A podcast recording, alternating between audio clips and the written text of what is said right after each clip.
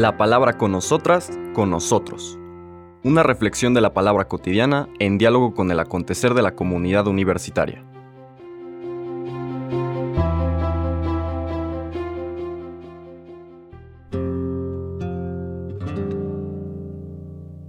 Hola, buenos días.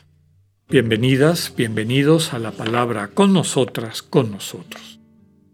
Hoy viernes 5 de agosto completamos parte de la escena que veíamos ayer, esa confesión de fe de, Pedro que encontramos en el Evangelio de San Mateo en el capítulo 16 versículos del 24 al 28.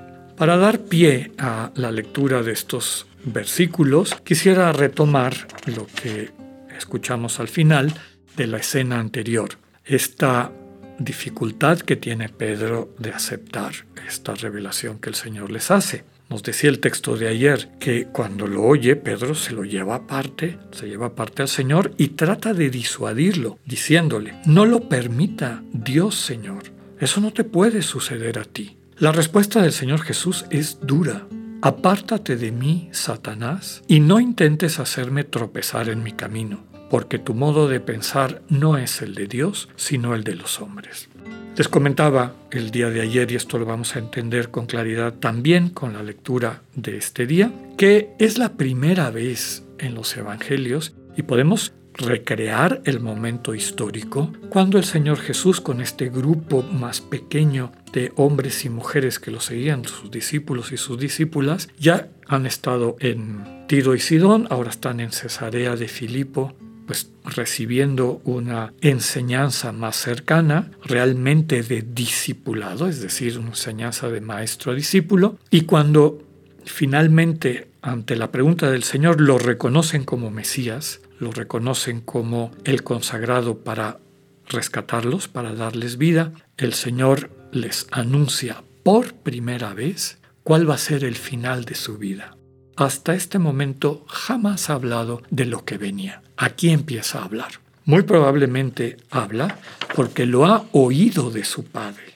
Es decir, en esa oración, en ese espacio de silencio que hemos dicho que era su práctica cotidiana, habrá escuchado que su padre le pedía, ahora no solamente no vas a volver a Galilea donde hay este peligro latente de Herodes que lo está buscando para matarlo, vas a Jerusalén, es decir, al centro del poder religioso de Israel. Y ahí en ese centro, donde está este tribunal de los sacerdotes, los sumos sacerdotes, de los ancianos, de los escribas y de los doctores de la ley, ahí vas a proclamar que esa manera de entender la religión no es la mía, que no es la que Dios ha pedido, que en vez de acercar a la gente la está separando. Y bueno, es claro que la reacción de quienes medran, es decir, se benefician de esa forma de entender a Dios y esa manera de construir la fe o digamos la práctica religiosa, pues se van a oponer radicalmente y terminarán quitándole la vida. Pedro se asusta, como es natural. Eh, a ver, eh, esto no lo habíamos conversado antes. Por otro lado, pues también está el cariño que le tienen al Señor Jesús. Y por eso le dice, Dios no lo permita. La respuesta del Señor es dura, le dice Satanás, Shatán, en hebreo significa el calumniador, el acusador, el que pretende engañarnos.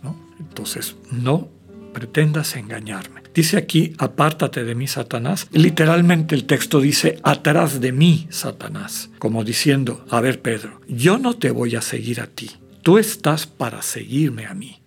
La invitación, desde luego, es a estar siempre con esta actitud. ¿Cuántas veces el Señor, sobre todo el Señor resucitado, le dice a sus discípulos, sígueme, sígueme? La invitación, por lo tanto, es a seguir al Señor. Y ahora vamos a ver en qué consiste este seguimiento con la lectura propia del día de hoy.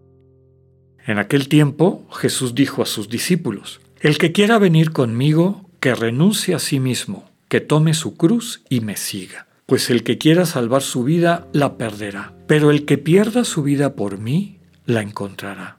¿De qué le sirve a uno ganar el mundo entero si pierde su vida? ¿Y qué podrá dar uno a cambio para recobrarla. Porque el Hijo del Hombre ha de venir rodeado de la gloria de su Padre, en compañía de sus ángeles, y entonces dará a cada uno lo que merecen sus obras. yo les aseguro que algunos de los aquí presentes no morirán sin haber visto primero llegar al Hijo del Hombre como Rey. Palabra del Señor.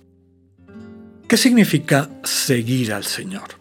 Esta invitación que Jesús le hace a Pedro llamándole la atención, no te voy a seguir yo, a ti, tú me vas a seguir a mí. ¿Qué implica seguir al Señor? Bueno, primero estar con Él venir conmigo. Eso es fundamental. El Señor nunca nos va a dejar, no nos manda solos, nos acompaña. El final del Evangelio de Mateo precisamente tiene este mensaje profundamente esperanzador que nos fortalece en, este, en esta misión cuando el Señor les dice a los discípulos, yo estaré con ustedes todos los días hasta el fin de los tiempos. Vengan conmigo. Segundo elemento, renuncie a sí mismo. Este sí mismo no es la imagen divina que habita en cada una y cada uno de nosotros, nuestra dignidad de hijos e hijas de Dios, desde luego que no. Renunciamos al ego, a esta distorsión falsa de lo que somos, de lo que valemos, de lo que es importante en nuestras vidas, que nos ha dejado pues una historia a veces de desamor y demás, que nos ha llevado a compensar a través de la soberbia, a través de la avaricia, a través de muchísimas cosas. Por eso, en las manos del Señor decimos, renuncio a ese mí mismo. Quiero conocer el mí mismo de verdad, el que es imagen tuya, Señor. Y por eso te quiero seguir. Segundo elemento que dice el texto de hoy, tome su cruz.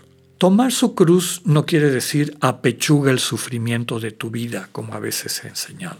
Toma tu cruz, es decir, aguanta los sufrimientos de la vida, porque así tiene que ser, eso es lo que te va a hacer crecer, lo que te va a salvar, cómo vas a agradar a Dios. La cruz en la vida de Jesús de Nazaret es la concreción del amor en obediencia amorosa también al Padre. El Señor asume la cruz porque nos ama, porque su Padre se lo pide. En la cruz el Señor asume sobre sí las consecuencias del pecado todos los odios, todas las rabias, todas las violencias que el egoísmo ha creado en el mundo, Él las recibe como para rayos para salvarnos a nosotros, liberarnos, aligerarnos de este peso que nos deja el egoísmo en nuestras vidas, del que somos víctimas y también el que nosotros infringimos en los demás. Tomar la cruz, por lo tanto, no es toma tu sufrimiento, es toma tu vocación de amar.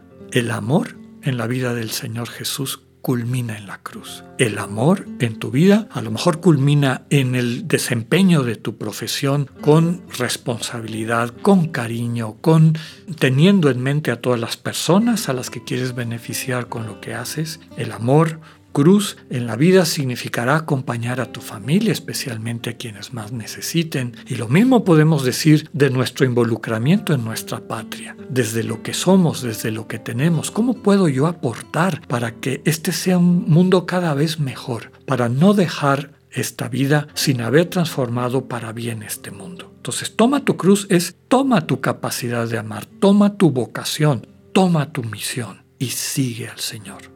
El que quiera controlar su vida la va a perder, pero el que pierda su vida, el que entregue su vida por mí, es decir, como yo, guiado por mí, de mi mano, yo que voy a estar contigo todos los días hasta el fin de los tiempos, la encontrarás. Encontrarás lo que de veras vale la pena. ¿De qué te sirve ganar todo lo que el mundo propone si vas a perder tu vida? Esa vida definitiva no se compra con plata. Por eso dice aquí, ¿qué vas a poder dar a cambio para recobrar la vida? Aquí lo fundamental es poner lo que somos y tenemos en las manos del Señor, escuchar la manera concreta como nos invita a amar, sentirlo a nuestro lado, capacitándonos para asumir nuestra cruz, nuestra misión de amor y seguirlo. Así encontraremos la verdadera vida. Que tengan un buen día Dios con ustedes.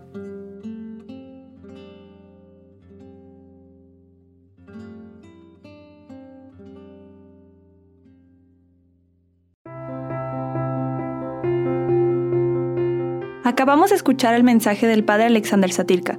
Escúchalo de lunes a viernes a las 8.45 de la mañana por radiveroleón.com o a través de nuestra app gratuita para iOS y Android. Radivero León, no todo está dicho.